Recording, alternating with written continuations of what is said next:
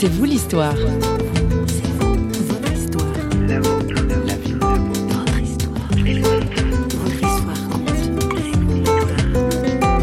de toute façon, ça arrive qu'aux autres, ce genre de choses, jusqu'à ce que tout d'un coup, ça nous tombe dessus. Et puis, euh, quand j'ai eu ce verdict, ben là, ça a été un petit peu difficile. J'ai rapidement téléphoné à ma femme pour euh, lui annoncer la nouvelle, mais là, j'en pleurais parce que tout d'un coup, j'ai pris conscience de ce qui se passait. On parle d'imprévu dans la vie aujourd'hui dans C'est vous l'histoire. Bonjour. Nous accueillons aujourd'hui Guy et Joël Zeller, un couple d'enseignants suisses très actifs dans la formation d'enfants et d'adultes dans le cadre de l'organisation chrétienne Les Fabricants de Joie.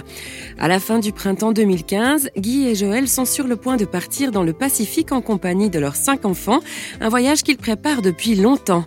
Mais les choses ne vont pas se dérouler tout à fait comme prévu et ça, c'est le moins que l'on puisse dire.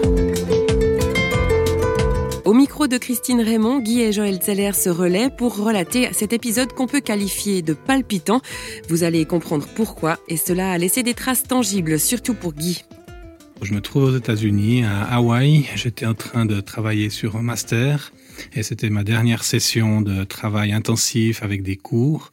Et puis on était en train de visiter un endroit avec ma classe et à un moment donné, j'ai senti mon cœur qui commençait à battre. Et puis, euh, moi, j'ai commencé à me sentir tout étourdi, à perdre l'équilibre, à être essoufflé. Et il m'a fallu bien une quinzaine de minutes pour euh, retrouver euh, le calme à l'intérieur. Et on a eu une soirée. J'étais pas très très bien, mais je suis quand même resté jusqu'à la fin.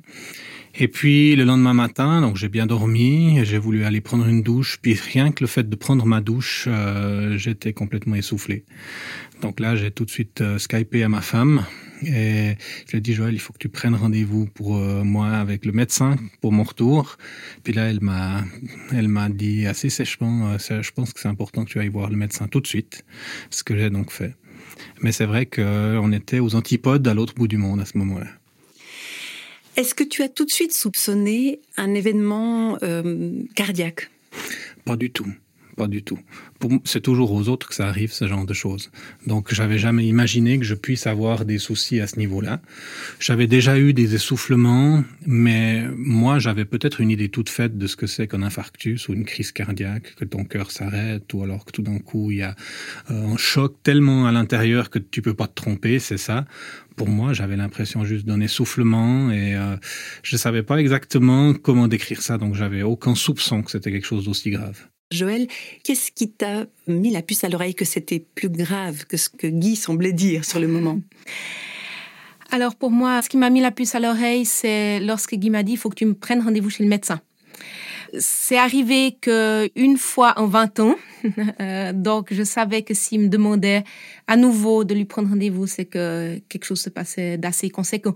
Et quand je lui ai demandé finalement ce qui se passait, moi j'ai tout de suite pensé qu'il y avait eu euh, peut-être de l'épuisement ou en tout cas quelque chose de son cœur qui se passait, alors pas aussi grave euh, tout de suite, mais en tout cas que quelque chose d'important avait besoin d'être vérifié. Pour moi, c'était ça, ou ça pouvait pas attendre un retour en Suisse.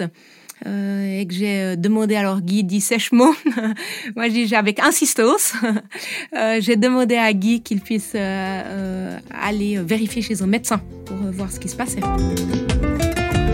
Alors je suis d'abord allé aux urgences de la localité où je me trouvais. On, m'a dit c'est un problème cardiaque effectivement, mais nous on n'est pas équipé pour ça ici, donc il faut qu'on vous envoie à Honolulu. Et Honolulu, c'était à 45 minutes d'avion, vu qu'on est sur des îles différentes. On était sur un, j'étais sur un archipel.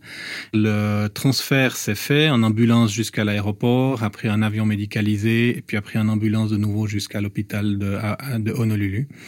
Et c'est là que le jour suivant, des médecins sont venus me voir. Ils m'ont emmené dans une salle d'opération. Ils allaient faire tout de suite un test pour voir l'état de mes artères. Et leur idée était de me mettre ce qu'on appelle un stent, c'est-à-dire euh, une petite pince pour élargir l'artère pour que l'oxygène puisse bien circuler. Euh, ils ont fait leur contrôle et au bout de deux heures, ils sont venus vers moi. Ils m'ont dit, mais Monsieur de Seller, euh, on peut pas vous mettre de stent parce que votre situation est trop grave.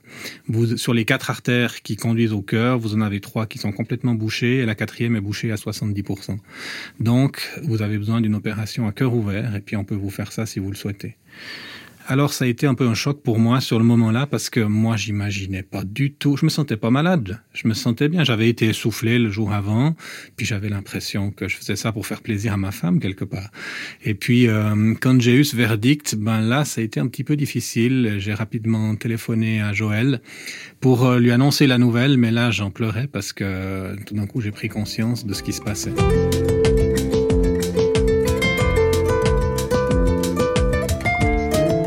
Malgré les risques encourus, il est rapidement décidé que Guy soit rapatrié en Suisse pour y être opéré. Se préparer au pire, c'est-à-dire à perdre son mari, tout en espérant le meilleur, Joël décrit son état intérieur à ce moment précis de l'histoire. Euh, J'ai eu un choix à faire. Euh, dès le départ, c'est de dire est-ce que je cède aux peurs ou bien est-ce que euh, je me confie en Dieu? Euh, et puis on a, j'ai dû faire ce choix consciemment. Et de proclamer euh, la bonté de Dieu dans ces circonstances, alors que on pourrait dire justement qu'est-ce qui m'arrive, puis Dieu, pourquoi est-ce que tu permets ça finalement? C'est injuste. Euh, de faire ce choix, de proclamer la bonté de Dieu euh, sans être maso parce que parce que c'est vrai que c'était difficile, mais en croyant que Dieu restait stable et bon, nous a euh, aidé énormément en tant que famille à rester confiants et à se dire finalement tout lui appartient, tout est entre ses mains et de nous accrocher euh, à cette réalité pour traverser cette épreuve. Le soir avant, on est allé en famille euh, voir Guy, vu que Guy était en Suisse à ce moment-là. On a quand même dit au revoir euh, à Guy. Guy a prié pour nous. Enfin, on a libéré. Euh, on s'est dit, ben, bien sûr qu'on espère que Guy se réveillera, mais il y avait quand même une prise de risque conséquente. Donc, on a quand même eu un petit moment haut en émotion euh, pour toute la famille, euh, mais qui nous semblait important à vivre euh, à ce moment-là.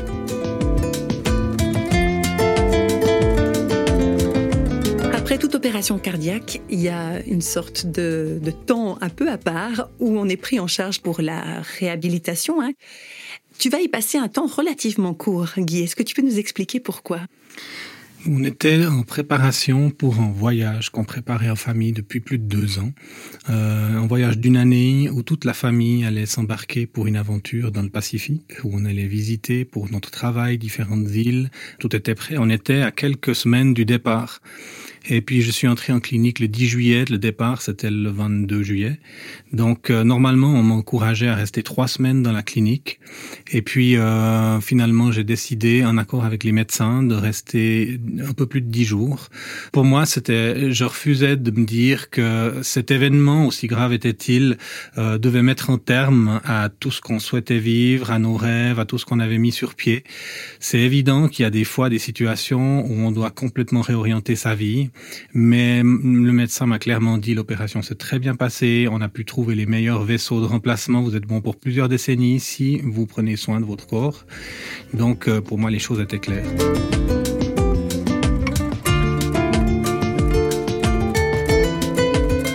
Et après tout ce temps, il y a une marque dans ton corps, il y a une cicatrice qui, coupe le torse en deux de façon verticale.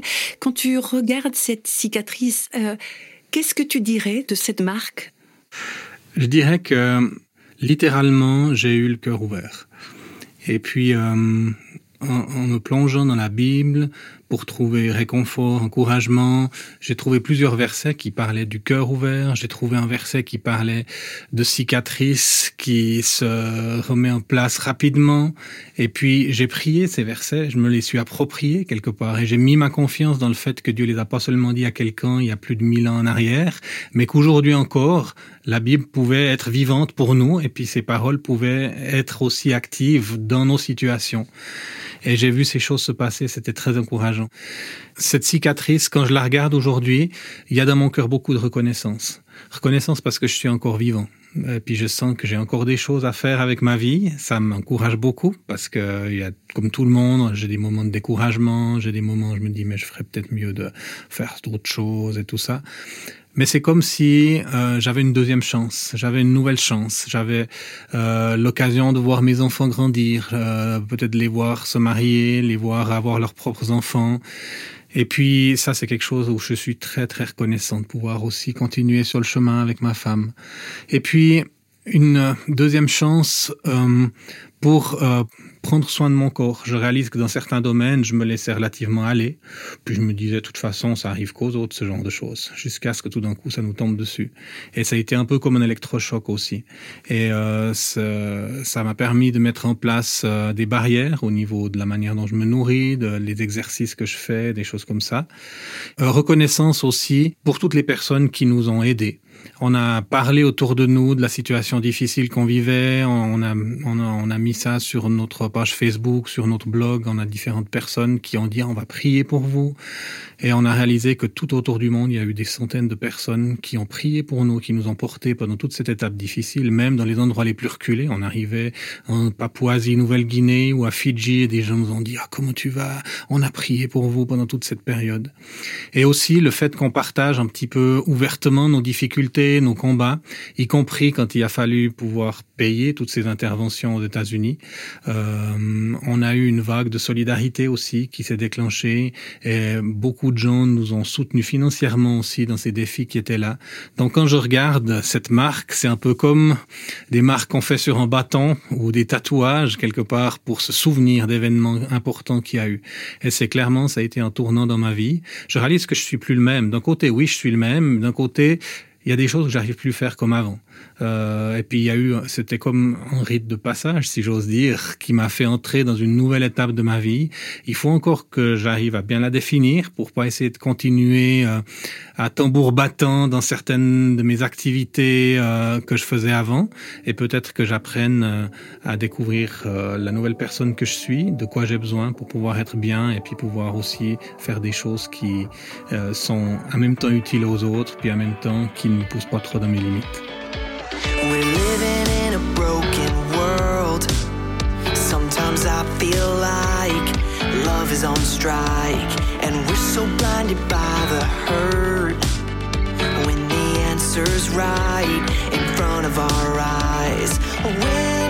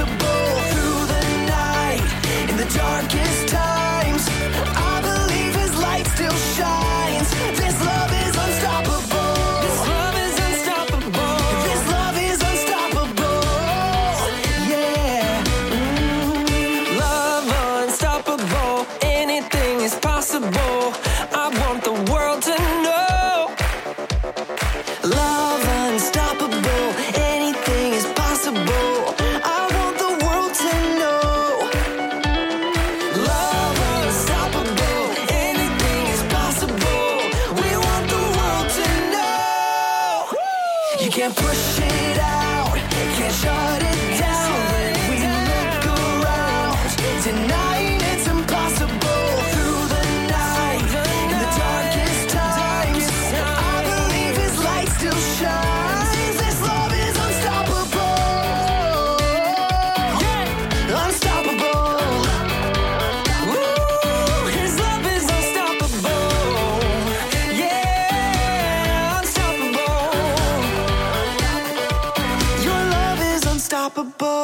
venez d'écouter Matt Mullins, Unstoppable. C'est Guy Zeller qui était unstoppable, inarrêtable peut-être aujourd'hui dans son parcours. Merci à eux, avec Joël, d'avoir accepté de revenir sur cet épisode à cœur ouvert qui a marqué leur vie de couple et de famille. L'équipe de Radio Réveil qui signe cette émission vous donne rendez-vous très bientôt pour un prochain C'est vous l'histoire. Retrouvez-nous aussi à tout moment sur notre site radioréveil.ch pour découvrir d'autres témoignages de personnes qui, comme Guy et Joël, ont expérimenté l'aide et la présence de Dieu dans leur vie Nous, on se retrouve très bientôt et moi, je vous dis ciao